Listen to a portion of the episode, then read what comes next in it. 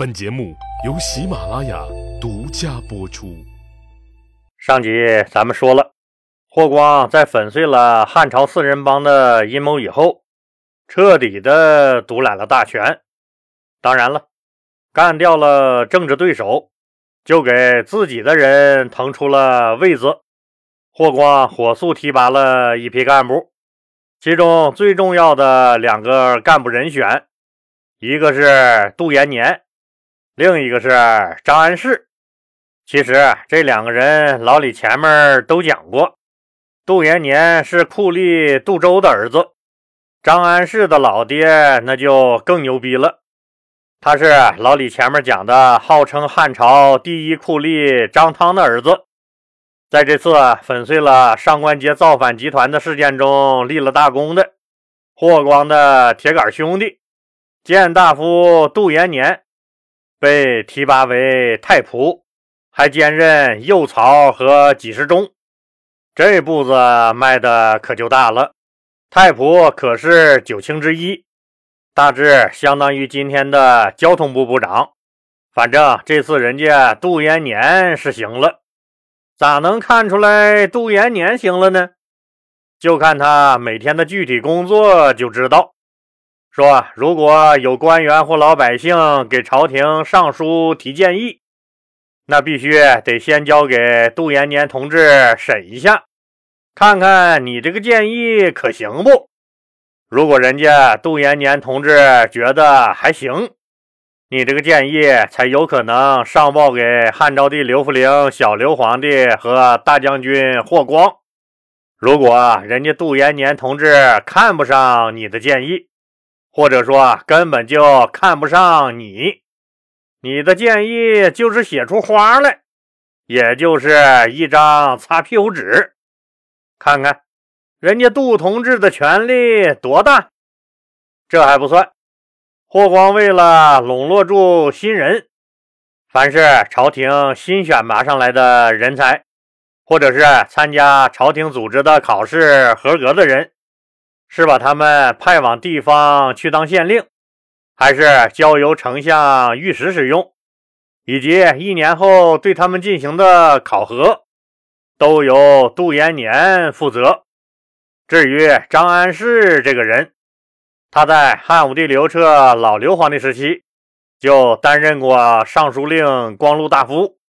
这次霍光直接把他提拔为自己的副手，让张安世接替前段时间病逝的右将军王莽的右将军之位，同时还兼任光禄勋。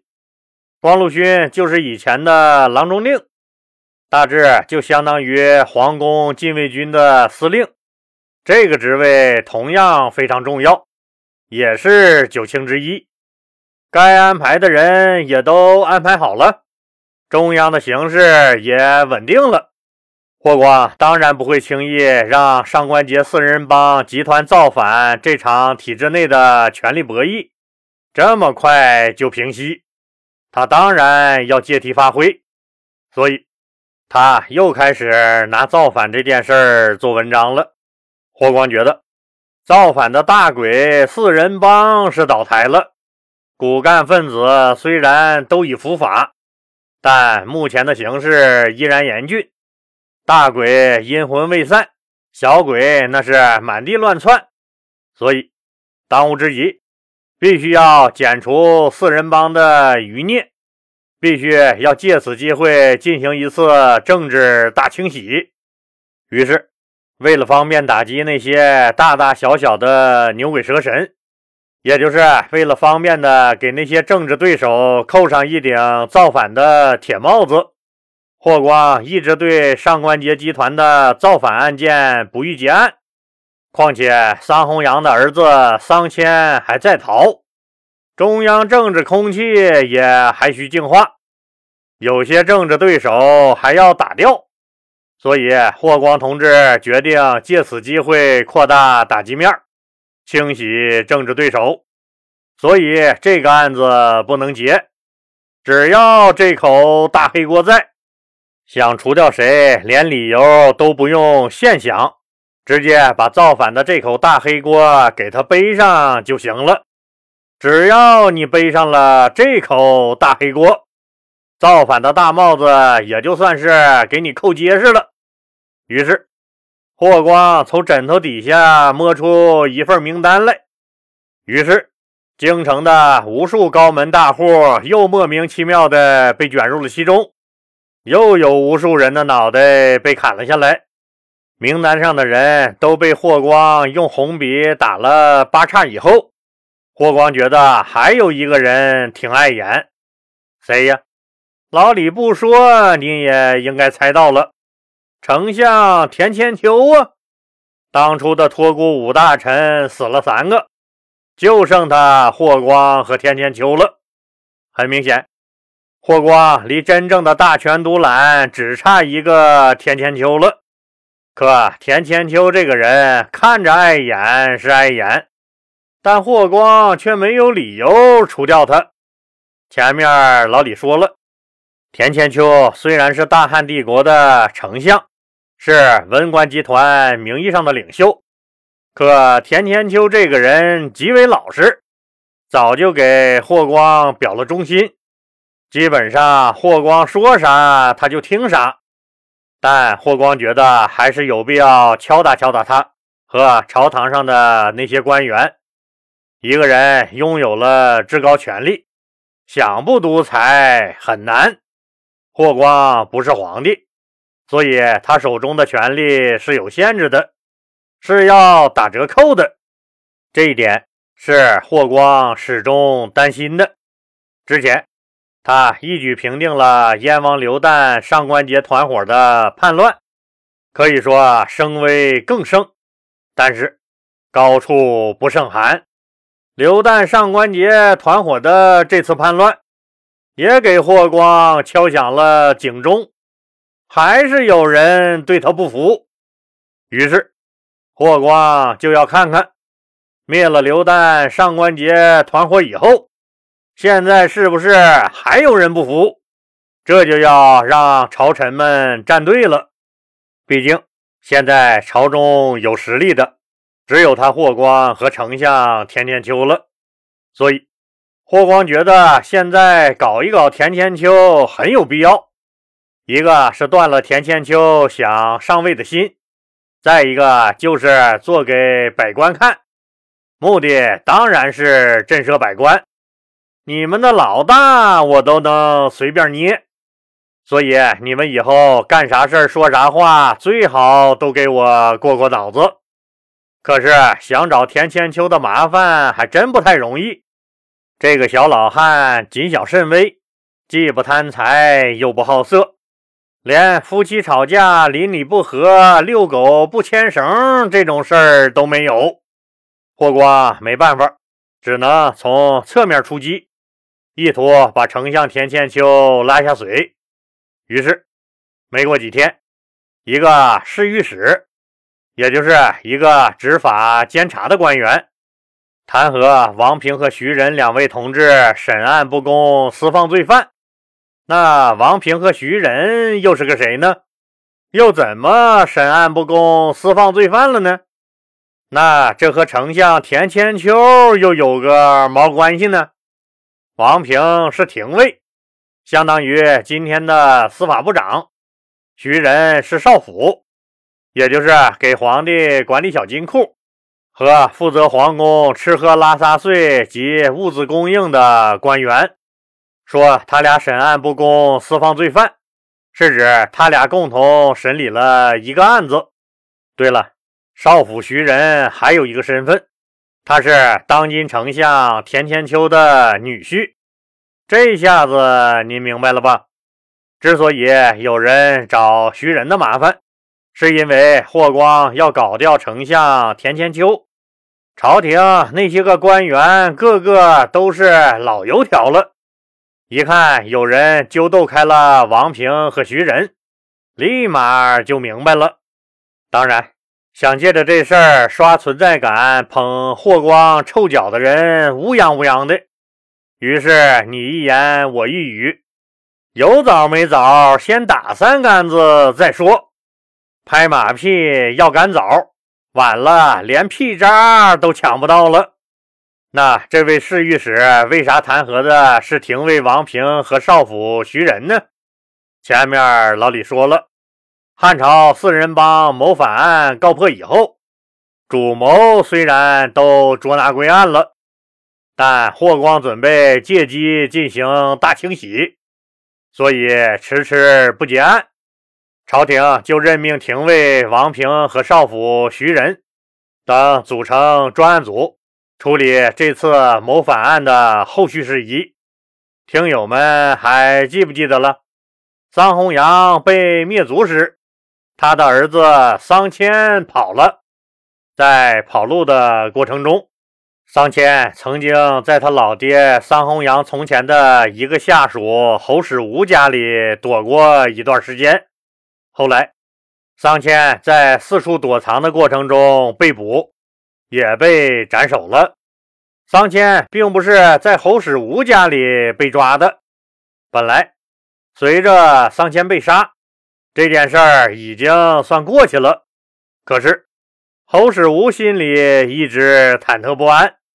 正好不久，汉昭帝刘弗陵宣布大赦天下，侯使吴就主动向廷尉王平和少府徐仁任组长的专案组自首了。说他不该窝藏桑谦，实际就是希望借大赦天下的机会，彻底消除自己的隐患。廷尉王平和少府徐仁审议后认为，桑谦本人没有参加谋反，并非谋反主谋，只不过是受了他爹的牵连，所以侯使吴窝藏桑谦。并非窝藏造反者，而是窝藏罪行较轻的从犯，符合汉昭帝刘弗陵颁布的特赦条件。侯世吴属于可以被赦免的人员，应该予以特赦。就在王平和徐仁准备放人的时候，那个侍御史就把他俩给告了。侍御史认为。桑谦熟读五经，深知春秋大义，明知老爹背叛朝廷，却不加劝阻和抗争，跟他自己谋反那是一样一样的。而侯世吴曾经是汉朝三百担的官员，他当然知道窝藏朝廷重犯是大罪，知道还干。这就和一般老百姓窝藏普通罪犯有本质的不同。按照汉朝的特赦条例规定，叛乱分子是不属于特赦范围的，所以侯世吴不但不能赦免，他明知故犯，更应罪加一等。说到这儿，重点来了，这个侍御史话锋一转，直接对王平和徐仁开喷。他严肃地指出，廷尉王平和少府徐仁作为国家重要部门的官员，对侯世吴一案避重就轻，为谋反者开脱。你们包庇造反派，你们同情造反派，你们想干啥？拿国家的法律当儿戏吗？你们会不会是这些造反派们还没暴露的同党？按照这个侍御史的逻辑，为谋反者开脱，那就等同于谋反者的同伙，这罪过可就大了，轻则砍头，重则灭族。在朝廷混了这么多年的丞相田千秋觉得苗头不对，坏事了。虽然御史的职责就是没事找事儿折腾人，每天嗡嗡嗡嗡的很讨厌，但弹劾谁那也是有章法的。田千秋别看人家干活不行，也没啥魄力，但政治嗅觉还是很灵敏的。他知道玩政治，脑袋但凡转的慢一点点儿，就不知道对方要干啥了。他敏锐地意识到，这股歪风是朝着自己刮过来的。廷尉和少府都位列九卿，属于朝廷重臣。要是没人撑腰，侍御史岂敢轻易弹劾？那不是闲的蛋疼吗？况且徐仁还是自己这个大丞相的女婿，敢在丞相脑袋上摸了一把的，整个大汉朝也就只有一个人了。想到这儿，丞相田千秋一阵悲哀，自己混了这么多年，以为能混个自然死亡，没想到四人帮一倒台。大将军霍光就把注意力转移到了自己身上，这明显就是要拉我姓田的去陪葬啊！现在怎么办？还能怎么办？只有保住女婿徐仁，才能不牵连到自己。可要保住徐仁，就得先保住该死的侯世吴。要想保住该死的侯世吴。他田千秋就必须坚持说侯世吴无罪。于是，丞相田千秋在多个场合多次为侯世吴辩护，但是毛用没有。冤枉你的人比你都知道你有多冤枉。解释如果有用，那还要权力干什么？田千秋已任丞相十多年了，历经了无数次的政治斗争。他意识到，如今事态的发展全在大将军霍光的态度。他知道讲道理已经没有用了，那就只能做一回困兽之斗了。但这么一来，就等于公开和霍光撕破脸了。一想到这儿，田千秋心里不由得涌起了一股莫名的悲壮。自己这个当了多年软蛋的丞相，竟然还要在临死前硬气一回，可不这么干又能咋整呢？生存还是死亡？没工夫回答这个问题了，开整吧！丞相田千秋采取了什么反击措施呢？他最终能够救得了女婿，保住自己吗？咱们呢，下集接着说。老李希望听友朋友们动动您发财的小手，继续给老李的节目点红心和转发到朋友圈、微博、头条、QQ 等社交媒体上，让更多的人都能听到老李讲的故事。当然，如果条件允许的话，老李很希望听友们都能加入老李的细米团。不但能享受收费节目免费听和超前听等七大权益，还能被老李添加为好友，有了一个咱们双方互相交流的私人空间。老李人生阅历丰富，又是研究历史出身，也有一定的社会地位，也可以说经历和见过不少的事儿。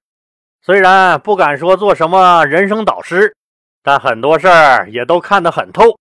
老李对西米团的家人每条信息都是亲自回复，您的喜悦咱们共同分享，您的疑惑咱们一起解决。西米团是咱共同的家园，老李欢迎您的加入，谢谢您的支持。